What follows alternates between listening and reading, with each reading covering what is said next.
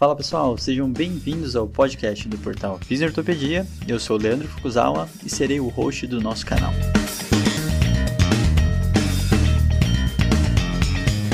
Esse podcast tem como função ressignificar o papel do fisioterapeuta em tempos modernos.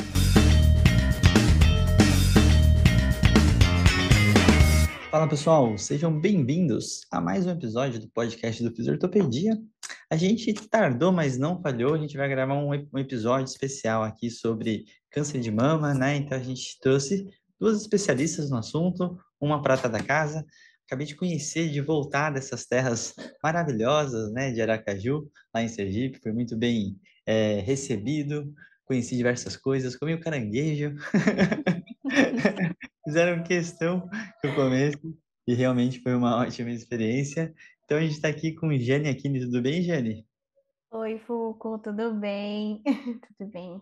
Que bom que você gostou, né? Daqui da nossa terrinha quente. Sim, com certeza. Mas eu já estou sentindo falta porque aqui em São Paulo tá calor, mas tá abafado, então é mais fácil sentir calor aí.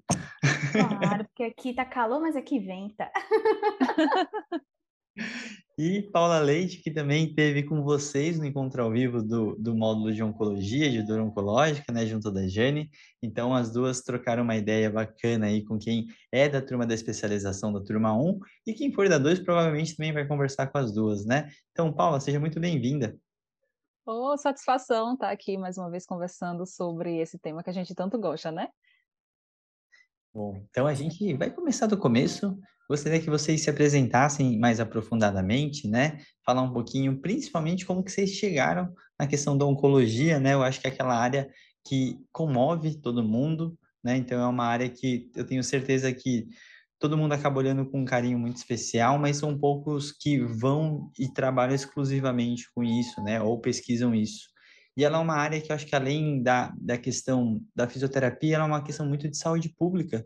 Então a gente vai conversar por diversos aspectos que estão relacionados a comportamentos gerais nossos e, e depois aprofundar por que, que a gente pode fazer como fisioterapeuta, né?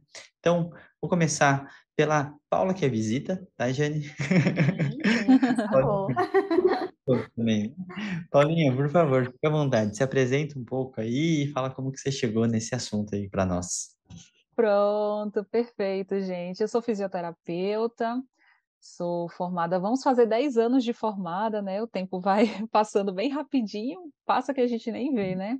Então, sou fisioterapeuta, eu tenho mestrado e doutorado em ciências da saúde, inclusive foi durante o mestrado e doutorado que a gente iniciou esse contato bem próximo a esse perfil de paciente, né?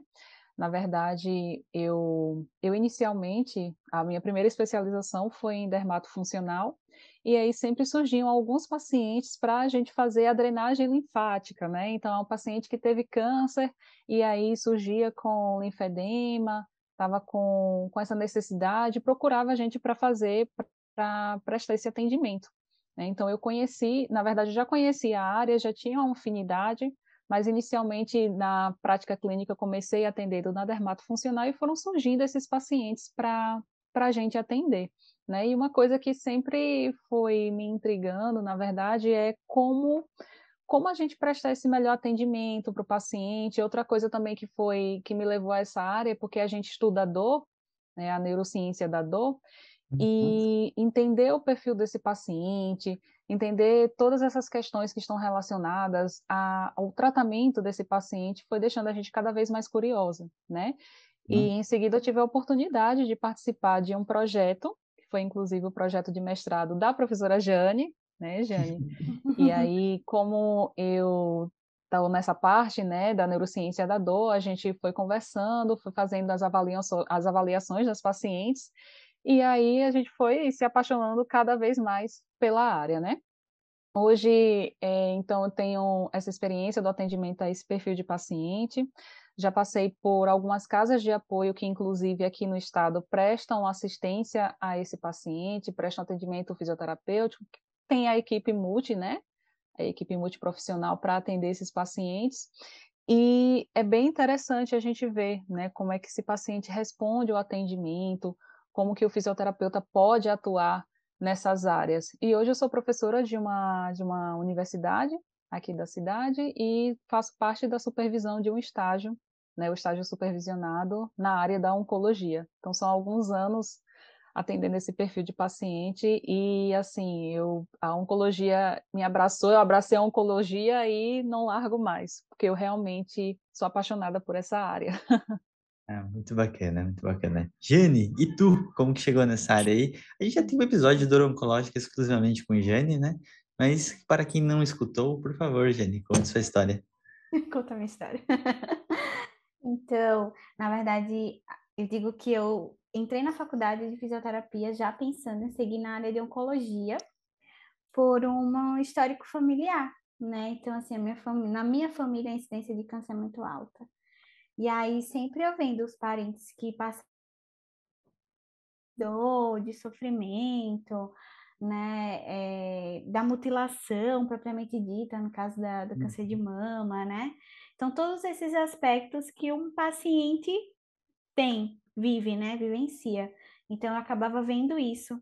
E aí, quando eu entrei na área da saúde, na fisioterapia, eu disse, não, mas a fisioterapia, lá nos primeiros períodos, eu disse, ela pode atuar na oncologia.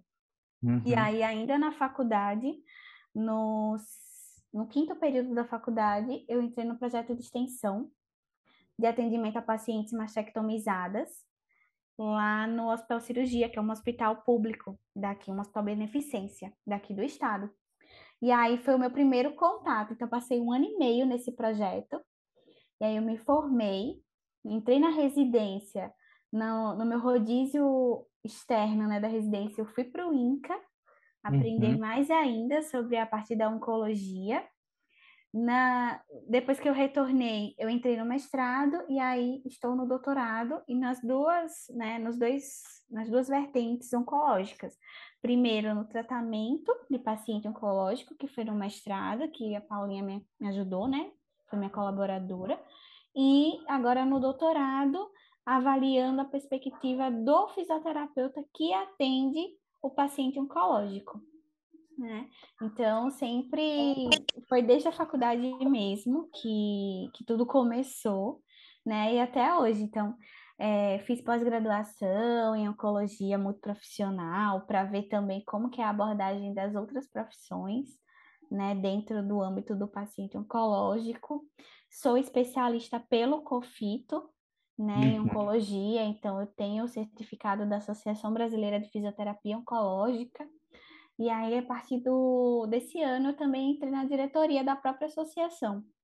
Então, faço parte da diretoria da ABFO e aí a gente está é, programando né, vários eventos, lives e tudo para levar um pouco mais de conhecimento sobre a oncologia, sobre a atuação da fisioterapia, né, pra, tanto para profissionais quanto para pacientes e a população em geral.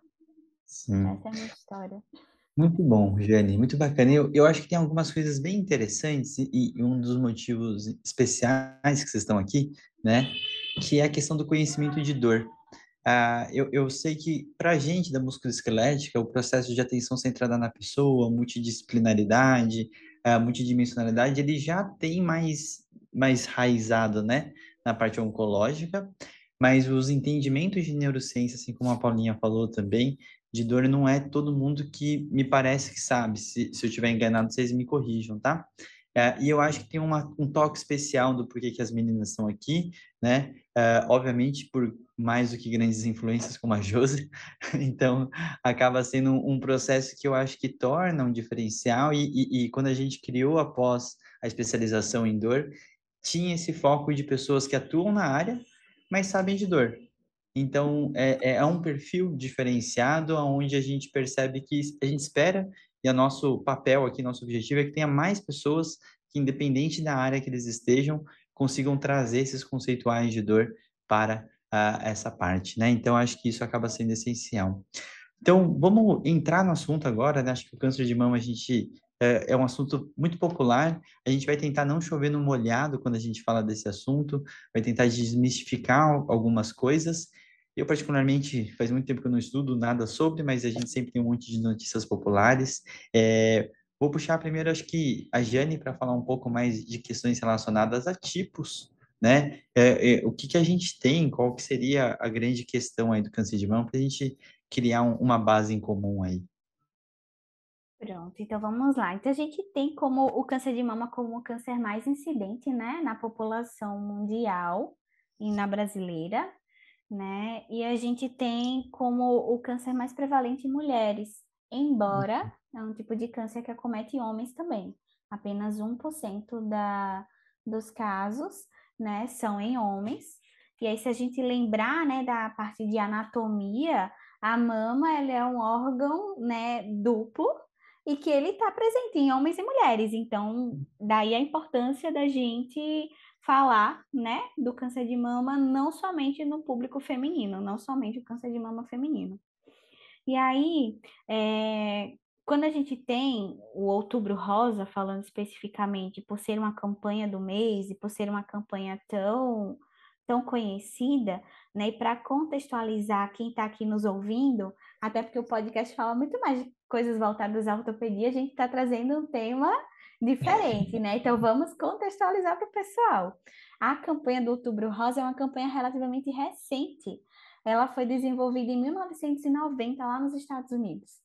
Uhum. Então, uma campanha que com menos, um pouco menos que 30, um pouco mais que 30 anos, né? Então, com o objetivo mesmo de divulgar sobre o câncer de mama e promover a detecção precoce do câncer de mama.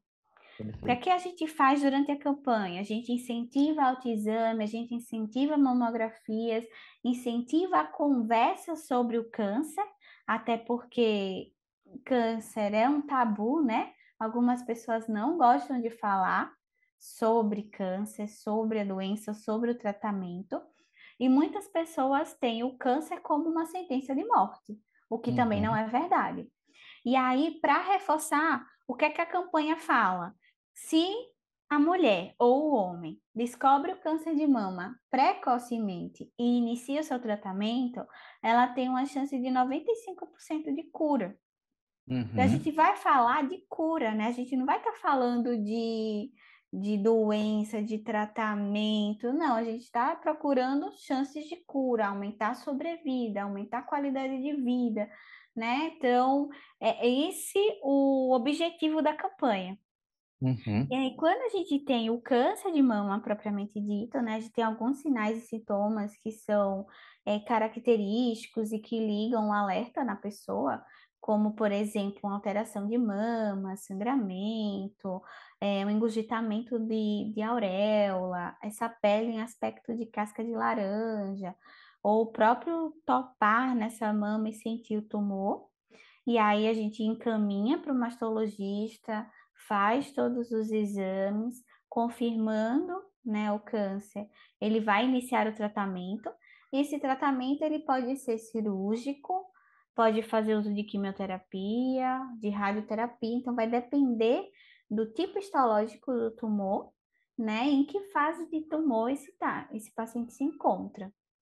Uhum. E quando a gente fala de cirurgia, né, propriamente dita, a gente tem as cirurgias conservadoras, como por exemplo a tumorectomia, que é só a retiradinha do tumor, a quadrantectomia também, que é só a retirada de um quadrante da mama, então você pega a mama, divide em quatro, e aí tira somente o quadrante onde tem o tumor. E a gente tem as cirurgias radicais. E a gente tem a mastectomia simples e a mastectomias radica é, radicais, né, modificadas, com retirada ou não do peitoral, do músculo peitoral. E aí, obviamente, né, se eu tenho uma retirada de uma maior parte, né, da glândula toda e de um músculo, as repercussões biomecânicas e funcionais dessa hum. pessoa vai estar mais alterada do que somente a retirada da, do tumor, né? E aí hum. a gente vai trabalhar na fisioterapia em cima de, de que tipo de cirurgia essa, essa pessoa fez, em que fase de tratamento essa pessoa se encontra. Muito bom. E esse é um resumo muito bom para a gente começar, né? Porque aí a partir daí a gente vai aprofundando algumas coisas. E eu estava até conversando com a Paulinha antes aqui no, nos bastidores para a gente ver o que, que a gente ia conversar.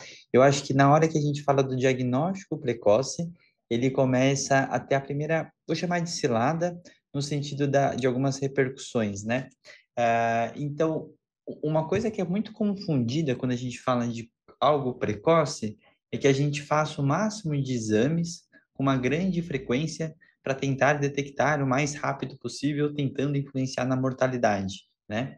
Mas esse raciocínio ele acaba caindo em um, um processo importante, principalmente de gastos de saúde pública, que é o custo que se traz pelo excesso de exames, o famoso overdiagnosis. Então, a, a, eu acho que é uma consciência que não é todo mundo que tem, né? Que quando a gente está no mês do outubro, uh, da, na parte de câncer de mama, do outubro ou novembro, né? Que são, aumenta muito essa quantidade de exames. Uhum. Não é uhum. necessariamente esse propósito, e sim a conscientização, que eu acho que é outros aspectos, né? Então, é, eu acho que é interessante a gente conversar para falar qual que é esse ponto bom, porque as pessoas acham que tem que sair fazendo mamografia todo ano. Eu estava até brincando com a Paulinha, falando assim, a Angelina Jolie transformou um teste em trend, em moda, né? E é um teste que não é para ser feito de rotina. Então, Paulinha, se você puder ajudar a gente aí nessa parte de diagnóstico, né? Já que a Jenny já criou uma boa base para a gente, Uh, o que, que a gente tem hoje quando a gente fala de diagnóstico? O que, que é o adequado, não é? Eu preciso fazer o, o, o, o autoexame em todo momento? Não. Qual que é a preocupação do autoexame, né? E se eu tiver que fazer algum diagnóstico de exame, o que, que eu tenho que fazer, né? E quando tenho que fazer? Qual que é essa frequência? Pronto, perfeito. É, quando a gente está no Outubro Rosa, como você falou, fala-se muito dessa questão do autoexame e tudo mais, né? A gente tem que lembrar que o que é incentivado, o que é estimulado hoje não é apenas o autoexame, né? Na uhum. verdade, até o próprio INCA ele não recomenda mais o autoexame como uma única forma de se fazer esse diagnóstico, até porque muitas mulheres elas faziam esse autoexame, procurava por um, um, um, caroço, né, como elas chamam, né, procurava por esse uhum. caroço na mama e dizia, ah, não tenho mais esse, eu não tenho um caroço, então não preciso me preocupar e acabava deixando despercebida algumas outras características, como a própria Jane falou, né, sobre esse aspecto da casca de laranja na mama, saída de algum tipo de secreção que não é esperado no momento, né? Ou, por exemplo, o mamilo que ele era protuso e de repente ele ficou invertido, né? Numa mulher que tinha mamilo protuso e agora esse mamilo ficou invertido, então é uma característica, né, que pode chamar a atenção é, dessa paciente. Então, muito se fala sobre o autoexame, não quer dizer que a pessoa não vai palpar a sua própria mama, né? Mas o que se estimula hoje é o autoconhecimento da mulher, que essa mulher ela reconheça a sua mama, que ela faça faça o toque, sim, mas que ela preste atenção em algumas outras características que podem ser importantes para esse diagnóstico precoce, né? Que a gente sempre fala com relação à, à saúde do, do paciente, do paciente conhecer seu próprio corpo, né? Uhum. Acredito que não só na área da oncologia, mas é interessante que o paciente ele entenda, tenha uma base, né, de como é que seu corpo está funcionando, que preste atenção mais em seu corpo, né? Isso na área da saúde da mulher também, por exemplo, né? Por exemplo, quantas mulheres é, nunca pegaram um espelho para observar sua própria região íntima, né? Então isso é muito comum. Então, da mesma forma, a mama. Quantas mulheres, às vezes, estão ali no dia a dia e né, coloca o sutiã e tudo mais, mas não para esse momento para observar a sua mama. Faz o toque, né, que isso foi bem disseminado, mas muitas vezes não presta atenção, não para um momento para observar essa característica, né, essas características de sua mama. Então, acho que isso é interessante ressaltar também tá? E realmente teve, teve aquele caso da Angelina Jolie, né, uhum. que foi um aumento no número do, dos exames, e aí toda mulher acreditava que precisava fazer esse, essa avaliação, na verdade, né, para detectar, inclusive para ver se tinha uma predisposição genética ao surgimento do câncer e retirar essas mamas, tá? Então, ocorreu realmente um aumento no número de casos desse, desse teste, desse exame, tá? Só que aí a gente tem que ter cuidado justamente com o que o Foucault falou, né? Para não fazer essa sobreposição de exames e aí a mulher ser exposta a essa radiação, porque queira ou não, a mamografia né, é um tipo de, de é um exame que vai ter a radiação, certo? E a depender de como essa mulher, claro que tem que observar o histórico, mas não pode se fazer toda hora esse exame, né? A não ser que tenha um histórico, como até a gente estava conversando lá na aula, né, professora Jane? A não ser que essa paciente ela tenha um histórico, aí sim vai fazer, por exemplo, a mamografia a partir dos 35 anos, porque tem um histórico familiar que, uhum. que já fala sobre isso, né? Mas tem que ter, prestar atenção nisso, realmente. Perfeito. É, quer complementar alguma coisa, gente, por favor? Quero. Não, só para pegar o gancho, né? Que vale ressaltar que a mamografia ela é um exame diagnóstico, ela não é exame de rastreio. Então, não, é hum. é diferente de um ultrassom.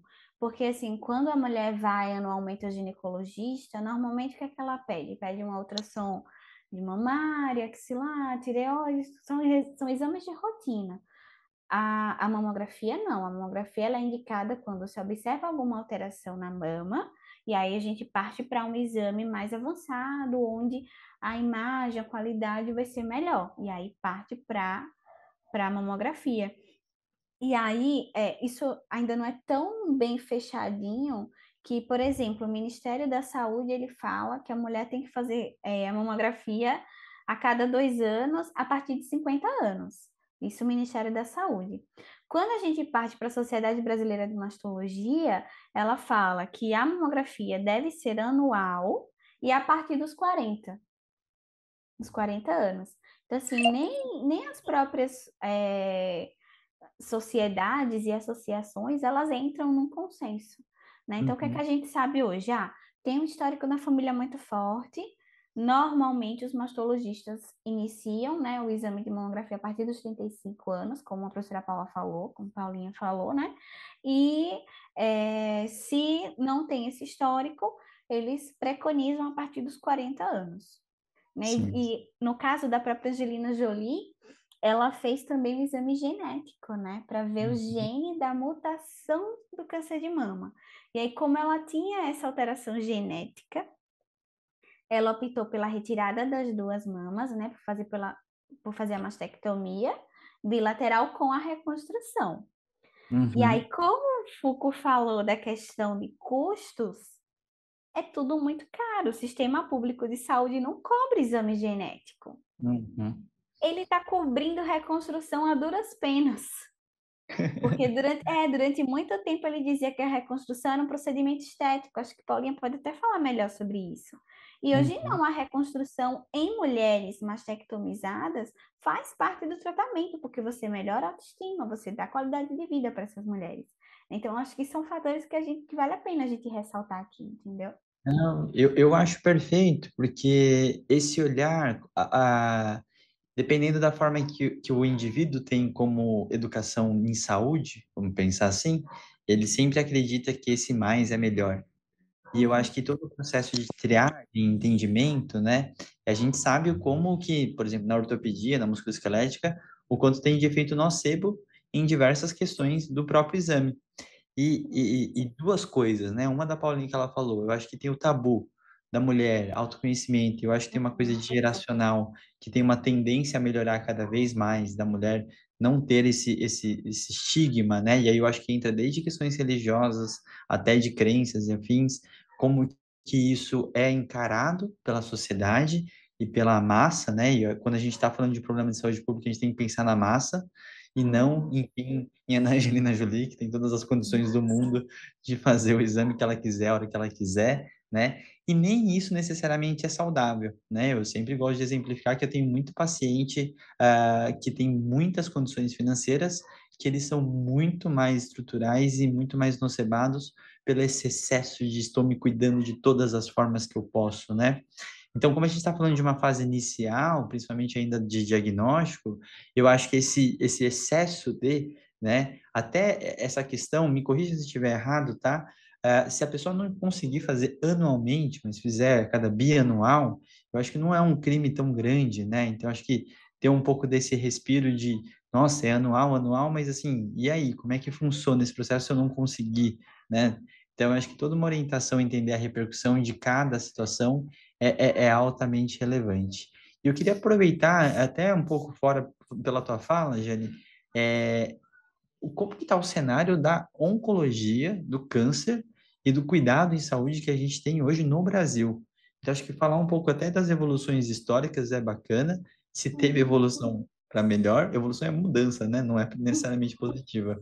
Se ela, as evoluções aconteceram positiva ou negativamente, né? Eu acho que é, é, é legal a gente saber do cenário de saúde é, relacionado ao onco, né? Sim. Então, Foucault, a gente vinha numa evolução positiva, né? Até antes da pandemia. Uhum. Acho que a uhum. pandemia acabou sendo um marco aí. Quando a gente, quando deu a pandemia, com todos os centros de saúde fechando e fica em casa, então a gente passou o quê? Uns dois anos mais fortes, porque esse último ano as coisas já estavam voltando, né, a funcionar aos poucos, com os devidos cuidados, mas os dois primeiros anos a gente viu uma queda absurda no número de exames que foram realizados, né, uhum. no, na questão do próprio tratamento, né, as pessoas que estavam indo em tratamento de quimioterapia, de radioterapia, e no número de cirurgias. Então, assim, aí você pensa, ah, mas é porque diminuiu o número de pacientes com câncer? Não, é porque as pessoas não estavam tendo acesso a serviço de saúde, entendeu? Uhum. E quando a gente fala de serviço de saúde, a gente está falando aqui do serviço público, né? Falando do SUS, propriamente dito. Então, agora, o que, é que a gente observa nesse último ano para cá, essa retomada, né, da, aumentando novamente o número de cirurgias, início de, de tratamento. Hoje, aqui no nosso estado, né, Paulinha, o que, é que a gente pode estar tá falando? É, a gente tem um, um, hospital público, que é a maior, nossa maior referência, a gente tem o outro hospital, que é o Hospital Beneficência, que foi o que eu, que eu comentei, que eu fiz o meu projeto de extensão na época da faculdade. Nesse hospital de beneficência ainda faz quimio, faz rádio, embora a máquina da radioterapia é extremamente hum. antiga e não tem peça mais para conserto. Então, do tipo, ela passa seis meses quebrada, oito meses quebrada. E isso vai sobrecarregar o outro hospital particular. E por mais que Aracaju seja uma cidade pequena, a gente só tem uma clínica particular de radioterapia. Então, é muito comum no nosso estado a gente ter pacientes que fazem o tratamento fora do domicílio, né, que é um programa do próprio governo, e eles vão fazer esse tratamento de radioterapia em Alagoas, porque é uma cidade vizinha. Ou seja, vai para outro estado para fazer esse tratamento, tudo custeado pelo governo. E aí, se a gente pensar em custos, esse custo aumenta, porque se a gente tivesse máquinas aqui que funcionassem, você já não gastaria com transporte de paciente, estadia de paciente com um acompanhante, alimentação desse paciente com um acompanhante fora do estado, né? Então, uhum. acho que, que a gente está flutuando muito, mas que a tendência agora é que a gente retome né, a questão de tratamentos, venha melhorar como estava antes da pandemia, entendeu? É, e eu acho isso muito péssimo, né? Porque assim, a gente sabe que em questões tecnológicas tem muitas coisas avançando, né? Ah, por exemplo, a, a, inteligência artificial consegue diagnosticar e detectar um câncer de forma muito mais precisa que diversos uh, médicos e afins. Então, a gente tem alguns estudos em direção a, a, essa parte de evolução. Mas isso não caminha muito com acessibilidade, né? Então, isso é um, é um, um fica num, num negócio meio, um embate a tecnologia existe, a solução, entre aspas, existe, mas a problemática de contexto nunca é trabalhada, resolvida ou pensada, né? Então, é, até quando a gente vai ter que ler algum trabalho sobre esse assunto, quiser tentar transferir, se a gente não lê sobre um país em desenvolvimento, não se equivale, né? Implementar alguma coisa em país europeu, por exemplo, dependendo de qual for, a gente não consegue aplicar diretamente, né?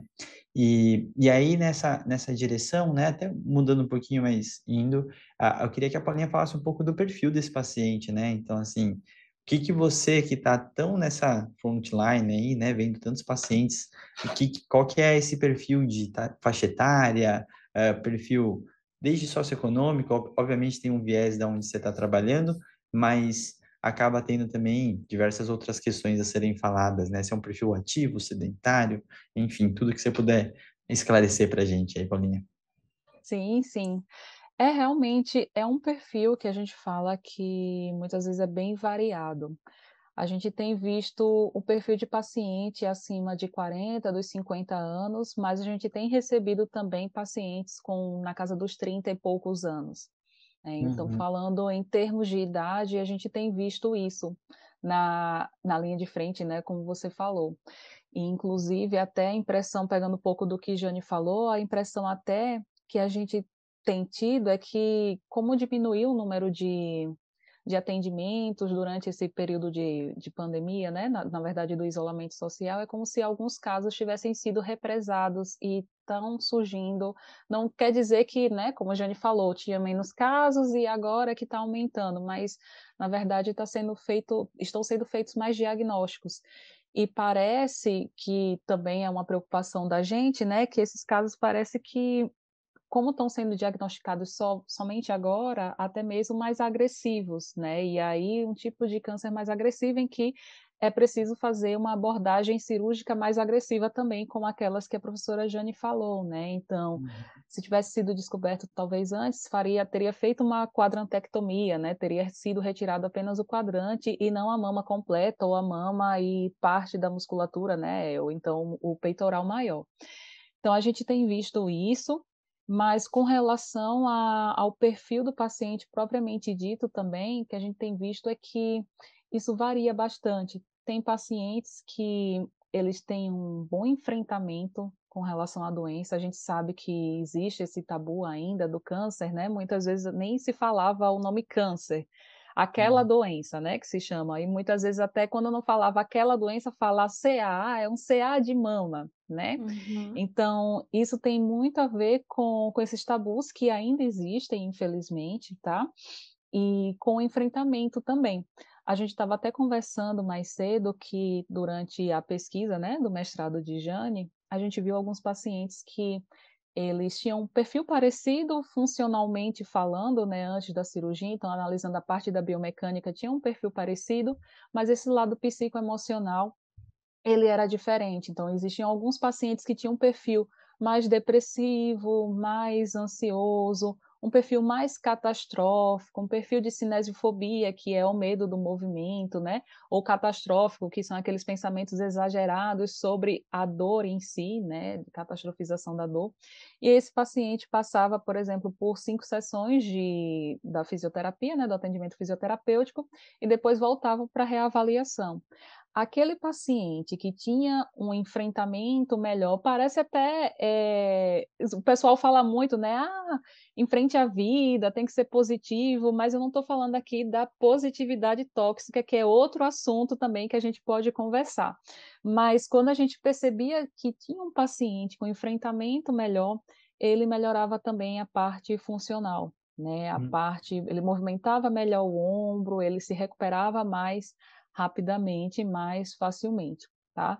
Com relação à atividade física, a gente sabe, né, que o sedentarismo ele pode estar envolvido com o número de câncer, né, os casos de câncer, na verdade, então, sedentarismo, alimentação, são fatores que são externos, né? Então existem alguns fatores intrínsecos e fatores extrínsecos, né?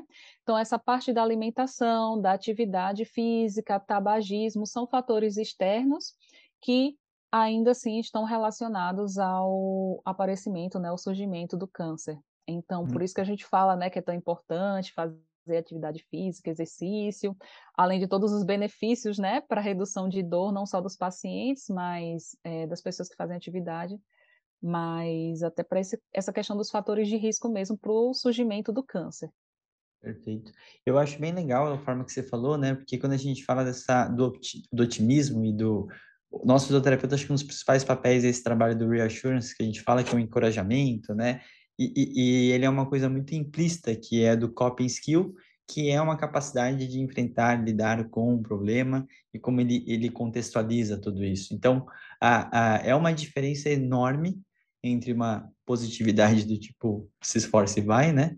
E é, realmente enquanto vou... eles é, é, trabalham enquanto eles dormem, né? Tem essas frases assim, não é disso que a gente está falando, né? É, e eu acho que é importante porque, na minha opinião, como isso ainda está sendo amadurecido na fisioterapia, muitas vezes é, uma pessoa do que ele vai ficar uh, encorajando o, o paciente, e isso não é o problema, mas a forma que é feita, muitas vezes ela pode se menosprezar. né? Então, na hora que você fala assim, não, vai dar tudo certo, tá tudo bem, você são frases que invalidam mais do que auxiliam. Então, nessas horas, o conhecimento de dor e o conhecimento desses construtos, eles facilitam com que você faça um acolhimento sem você ficar invalidando alguns sentimentos que a pessoa tem, né? A gente não pode de, de, de excluir que a situação do câncer pode levar a uma mortalidade.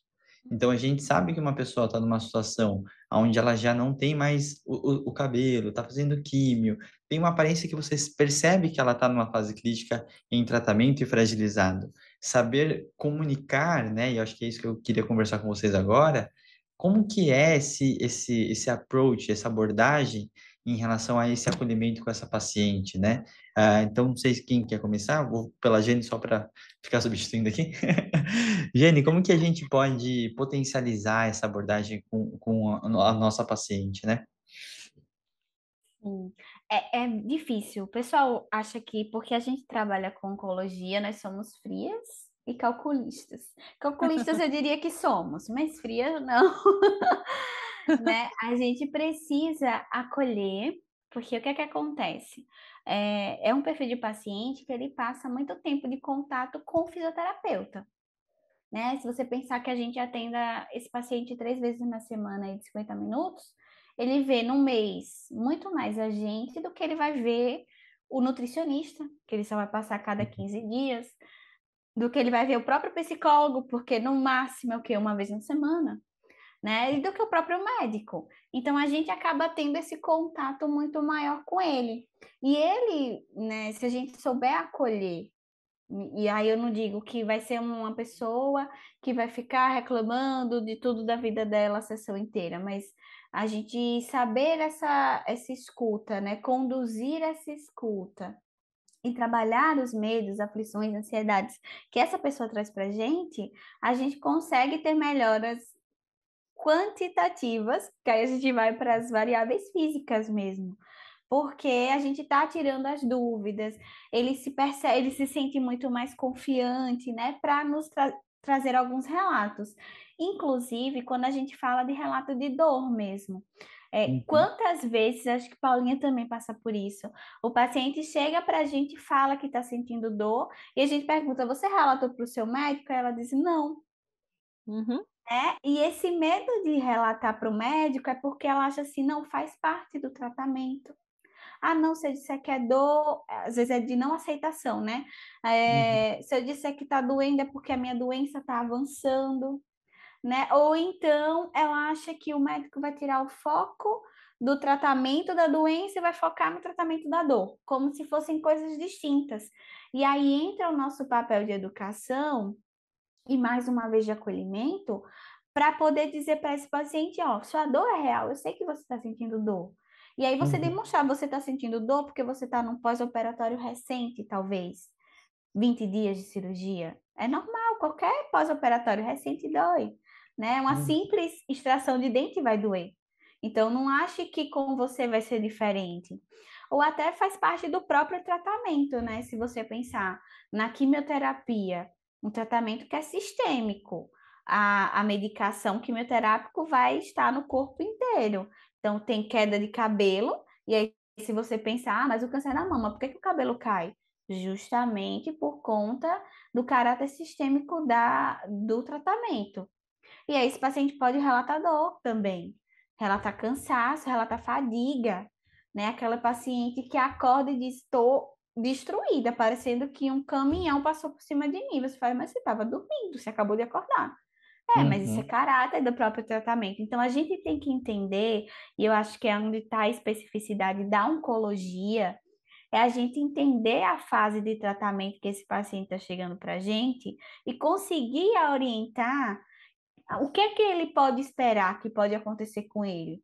Agora, uhum. sim, orientar não dizendo que isso vai acontecer, mas que pode acontecer assim, porque a fase do tratamento dele, né, condiz com esse sintoma.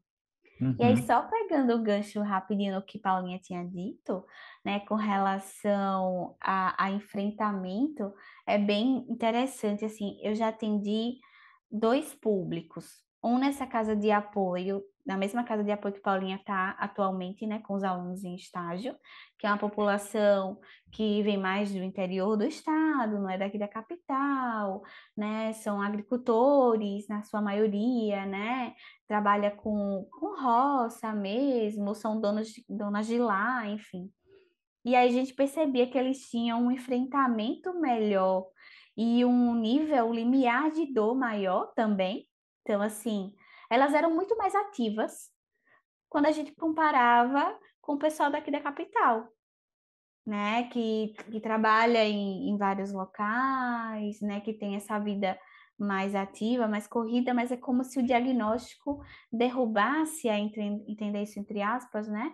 Deixe, abalasse o psicológico muito mais forte do que esse outro perfil de paciente. Assim, a gente conversava muito sobre isso lá no mestrado, até uhum. pelos relatos que a gente escutava, né? Porque como eu ficava, a Paulinha ficava na parte de avaliação e eu ficava na parte de tratamento, tinha, tinha relatos assim que eu escutava que eu fazia, não, não, não acredito nisso.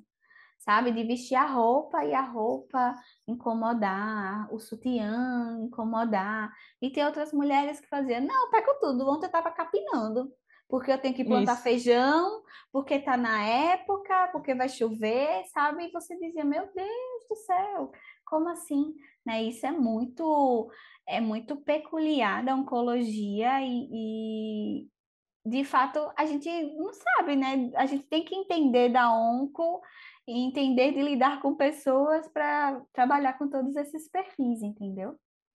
Isso é uma coisa eh, sensacional, a gente pode ficar horas que a gente vai fugir do assunto, mas ele é totalmente uma, um, um, um processo da gente evitar julgamentos. É, eu sempre falo né, em aulas de comunicações sobre como a gente tem que chegar, tentar chegar cada vez mais neutro para a escuta, porque é, é, a coisa mais natural e humana a gente também fazer a comparação, né?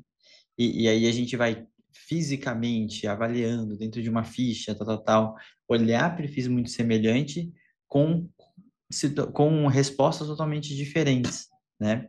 Então, assim, eu não posso comparar uma coisa com a outra, não posso que a, que a outra faça e eu, às vezes, aponto a outra pessoa falo assim, olha como ela está conseguindo, por que, que você não consegue, né? Então, ele sai do respeito do processo de individualizar. Nessas horas, a gente pode falar que a gente está individualizando, quando a gente escuta, contextualiza, entende e aí a gente consegue fazer uma fala mais direcionada, né? Então, esse é um dos maiores treinos da vida, eu acho, né? É, principalmente a gente que vê tantos diagnósticos iguais, propriamente dito, né? Então, quando a gente olha para um lado desse, acho que é, é, é acaba sendo fundamental. E eu, eu gostei bastante que só pela fala que a gente está tendo aqui, dá para ver como é a, a, complexidade de estudar diversos assuntos, ele já entrou em assuntos relacionados à parte oncológica, propriamente dita, né? A medicamentosa, a parte da biomecânica, como vocês falaram, a gente está falando muito de psicossocial também, a parte de você ter dor pós-cirúrgica e pós-traumática, né? Que é uma, acaba sendo também uma característica. Então, a gente vai vendo essa complexidade, essa multidimensionalidade eu, eu só estou enfatizando para mostrar como é macro, né? A uhum. Paulinha que chegou pela via da dermato funcional, que a dermato funcional não é estética.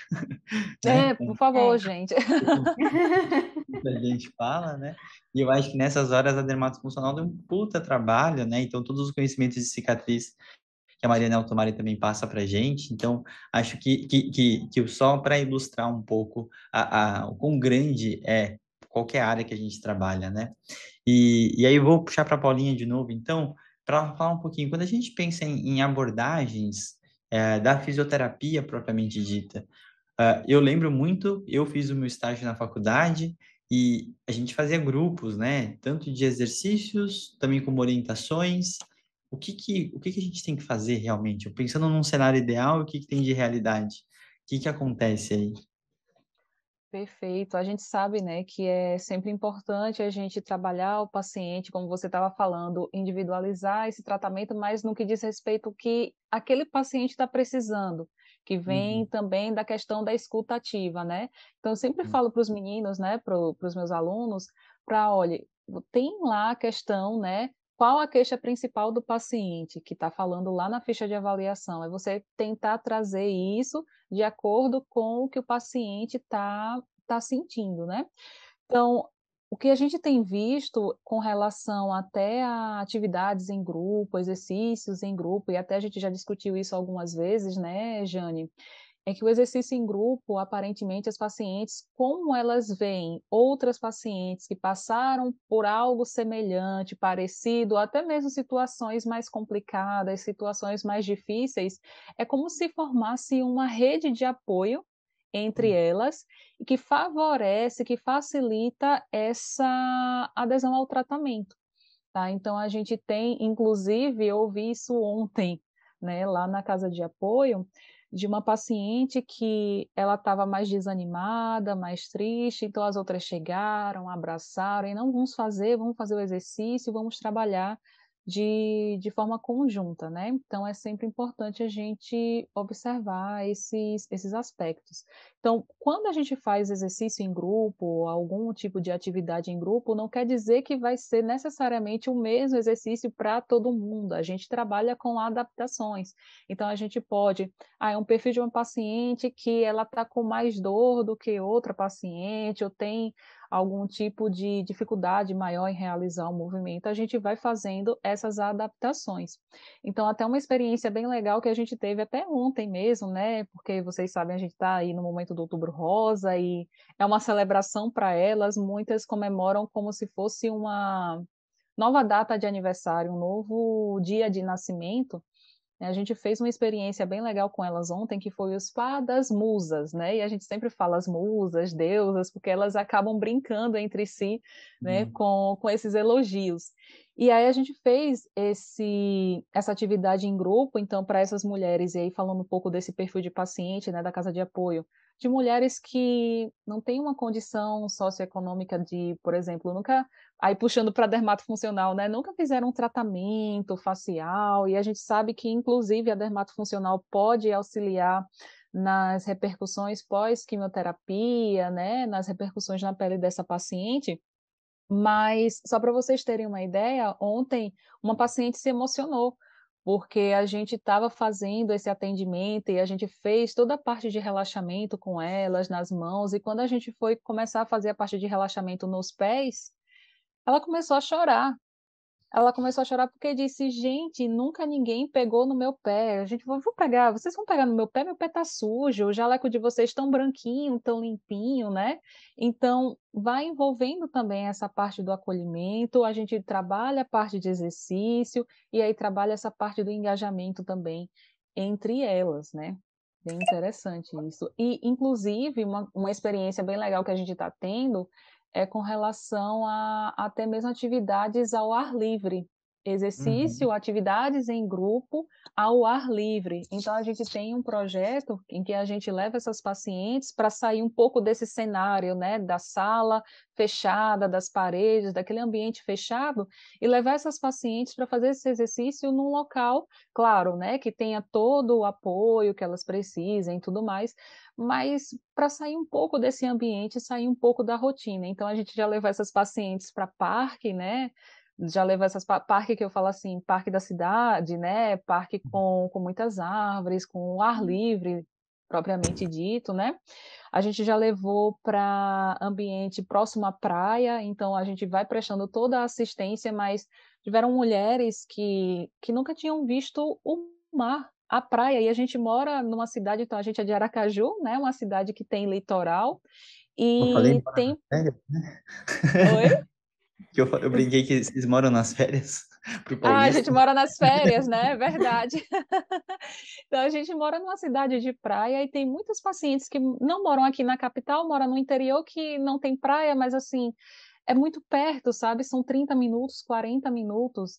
E a pessoa nunca ter visto o mar, nunca ter tido essa experiência, né? Então, acho que essa questão das experiências também que a gente possa agregar juntamente com o acolhimento para essa paciente é muito importante. A gente ver como elas ficam felizes de verdade, né? Uhum. Assim, é, é, emocionante. Como o Jane disse, né?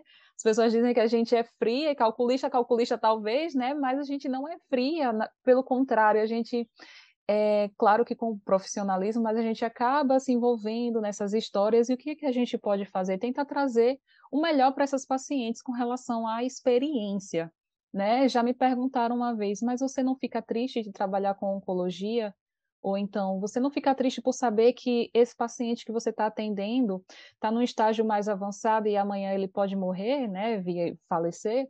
Aí eu sempre digo o seguinte, olha, é, trabalhar com oncologia, a gente, não só com oncologia, mas a gente sempre busca fazer o melhor para aquele paciente naquele momento. Então, quando a gente tem essa consciência de que fez o melhor, baseado, claro, nas evidências, né? Então, baseado em, em, evidência científica, literatura científica, nas preferências do paciente, que a gente, quando fala em prática baseada em evidência, a gente sempre ressalta que não é apenas ver a parte do artigo científico, que é muito importante, inclusive, mas tem a parte do, da expertise do terapeuta e das experiências e preferências do paciente.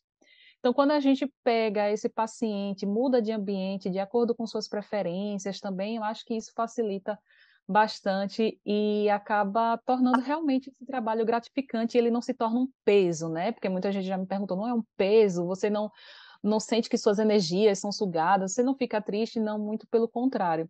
A gente fica triste quando perde um paciente, a gente pode chorar sim, claro, hum. mas hum. quando a gente pensa por esse lado é muito muito gratificante mesmo. Muito bom, Paulinha. Gente, a gente infelizmente está indo para os momentos finais aqui, né? A conversa vai meio rápida. Eu vou. A gente tem uma, um quadro que a gente chama de 3 por 3, mas eu vou dar uma otimizada e vou dividir entre vocês duas. E eu queria que. Vou começar pela Jane. De três coisas que a gente não pode fazer com a paciente, né, no câncer de mama. Então, três dicas do que não fazer, Jane. Vamos lá, para três dicas do que não fazer. Meu Deus. Muito mais importante o que não fazer do que o que fazer, né? É, então, se você me perguntasse assim, Jane, fala, fala três coisas que as pessoas acham que não podem fazer. Pode? Posso mudar Pode a pergunta? Eu gosto. Gostei, Gostou? Pronto. Porque assim, as pessoas dizem assim: olha, o paciente com câncer não pode fazer drenagem linfática, não pode usar agentes eletrofísicos e uhum. nem pode fazer massagem. Uhum. Mentira, tudo mito. Por quê? É, o que era que se dizia, né? A gente não podia fazer nenhuma dessas coisas, porque tinha um risco de você provocar metástase no paciente oncológico, tá?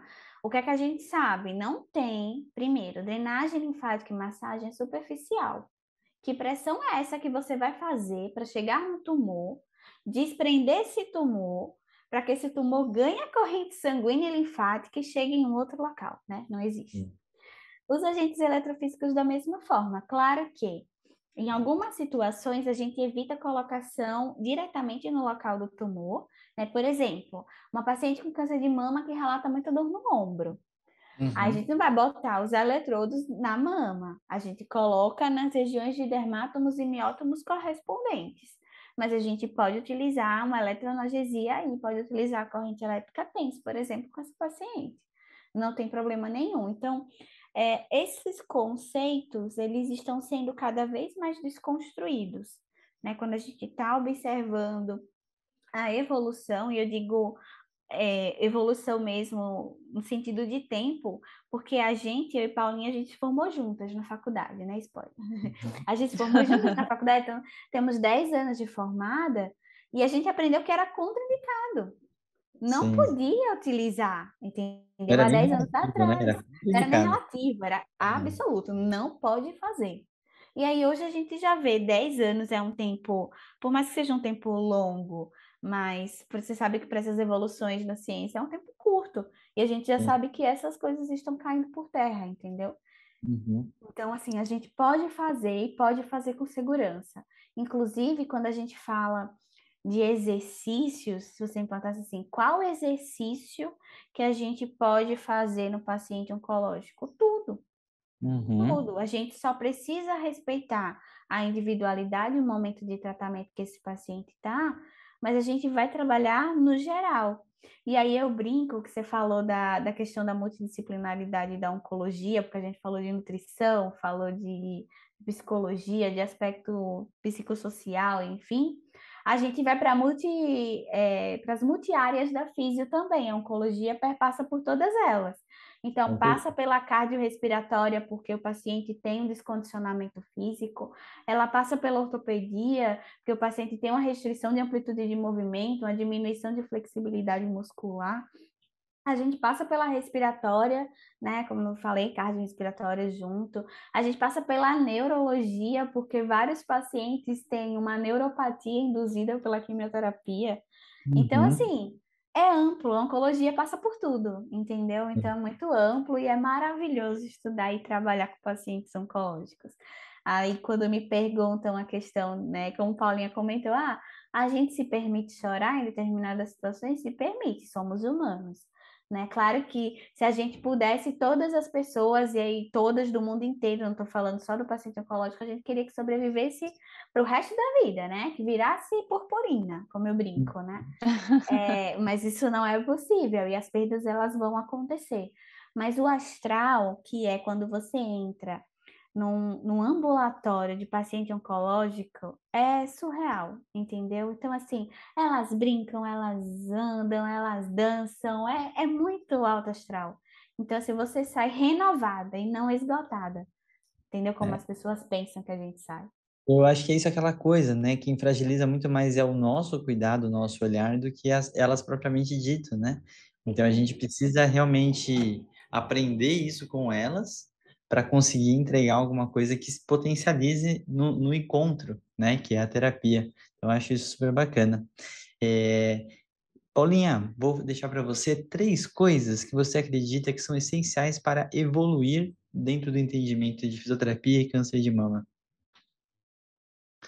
Bom, três coisas fundamentais. É, você, eu acho que eu falei um pouquinho, né, anteriormente. A gente acaba falando da prática baseada em evidência, mas é você realmente estar antenado ao que a literatura científica mostra. Então, como o Jane falou, essa questão de ah, não pode fazer drenagem linfática, não pode usar agentes eletrofísicos, isso já caiu, né? Já a gente já não usa mais isso. Então, você precisa estar tá atento às recomendações, às recomendações mais recentes nessa área. A gente precisa sempre se atualizar também, que acaba pegando um gancho, e aí isso vai pegando na parte da nossa expertise, né, do que a gente entende, e um pouco do que Jane falou, a oncologia, ela pega várias áreas, então acaba entrando na dermatofuncional, na neuro também, então nada impede de que a gente, por exemplo, ah, eu não tem um entendimento bom de cicatrizes, então a gente buscar ajuda de outros profissionais para entender a área e a preferência do paciente, como a gente já falou anteriormente, né?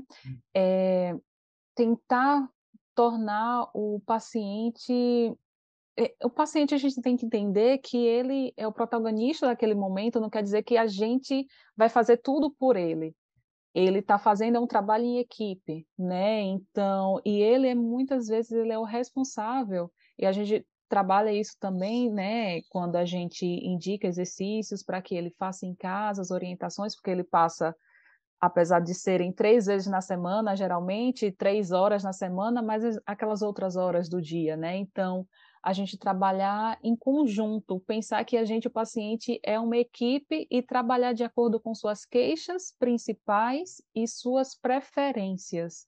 Preferências tanto com relação a recursos que a gente vai utilizar, tá? E claro que usar sempre coisas relacionadas com evidência científica, mas preferências também até mesmo com relação ao ambiente, o ambiente que esse paciente ele vai estar inserido. Tá? Então, acho que essas são as três dicas fundamentais para quem quer trabalhar nessa área. Perfeito, perfeito. É isso, gente. Acho que foi bem esclarecedor. Gostei bastante da conversa. Com certeza dava para ficar mais tempo falando milhões de coisas, não tenho dúvida, né? De casos e casos. É, mas eu acho que o, o, principal que a gente precisava conversar foi isso. Agradeço muito pelo tempo aqui, Paulinha, Jane. Estamos aqui numa sexta-noite, já finalizando a semana né? É, então, só agradecer. Então, deixem só a mensagem finais de vocês. É, Jane primeiro e depois Paulinha, por favor. Ah, Foucault, mais uma vez obrigada, né, pela parceria. É, eu acho que a gente, a oncologia é quem ganha com esses espaços que estão sendo abertos para que a gente possa mostrar o nosso serviço, possa mostrar essa área da, da fisioterapia que é tão importante, né? E a gente conseguir captar cada vez mais pessoas para poder crescer nesse time aí junto com a gente. Então, assim, foi maravilhoso. Paulinha, sempre um prazer, né? Poder dividir o conhecimento com ela, porque é maravilhosa também. A gente tem uma troca muito boa, a gente pensa muito parecido, né? E a gente sempre estuda e troca artigo, e troca figurinha, então é bem, bem legal. E dizer para o pessoal que participe, que se inscreva na pós de dor, né? E a gente tem um módulo lá de dor oncológica e que tá, é maravilhoso, assim. O material foi preparado com muito carinho para todo mundo. Obrigada. Muito bom. Olha, por favor. Ah, só agradecer mais uma vez também a parceria, a confiança. Como o Jane falou, é sempre importante a gente ter esse espaço para falar, né? E trazer mais pessoas para o nosso time da oncologia também. É, Jane, é uma satisfação enorme conversar sobre isso com você. Eu sempre brinco que Jane é uma das culpa culpadas, entre aspas, né, de eu estar nessa área da oncologia, porque uhum. aquele projeto que a gente que eu participei foi um divisor de águas. Realmente, eu tive essa oportunidade de conhecer mais a fundo essa área que é tão importante. Então, você que está ouvindo agora, que está nos ouvindo, realmente a oncologia, né, puxando para o nosso lado, mas é, é uma área em que você consegue trabalhar as várias áreas da fisioterapia e ter essa troca muito legal com o paciente. E eu sempre brinco que a gente todo dia aprende uma coisa nova, não necessariamente relacionada à biomecânica, não necessariamente rela relacionada à neuro, enfim, a dermato, a onco, propriamente dita, mas são aprendizados que duram para a vida toda. Então, meus alunos sempre falam isso também, né? Professor, achei que eu ia é, não gostar do estágio e a gente cada vez mais aprende coisas relacionadas à própria vida mesmo, né? A, a essas experiências de vida. Muito bom. Então é isso, gente. Muito obrigado aí pela paciência para quem chegou até aqui. Os Instagram das duas estão aqui na, na descrição, né? Ou no YouTube, vocês estão vendo a gente também. Então, espero que vocês tenham gostado. E até o próximo episódio. Um grande abraço. Valeu!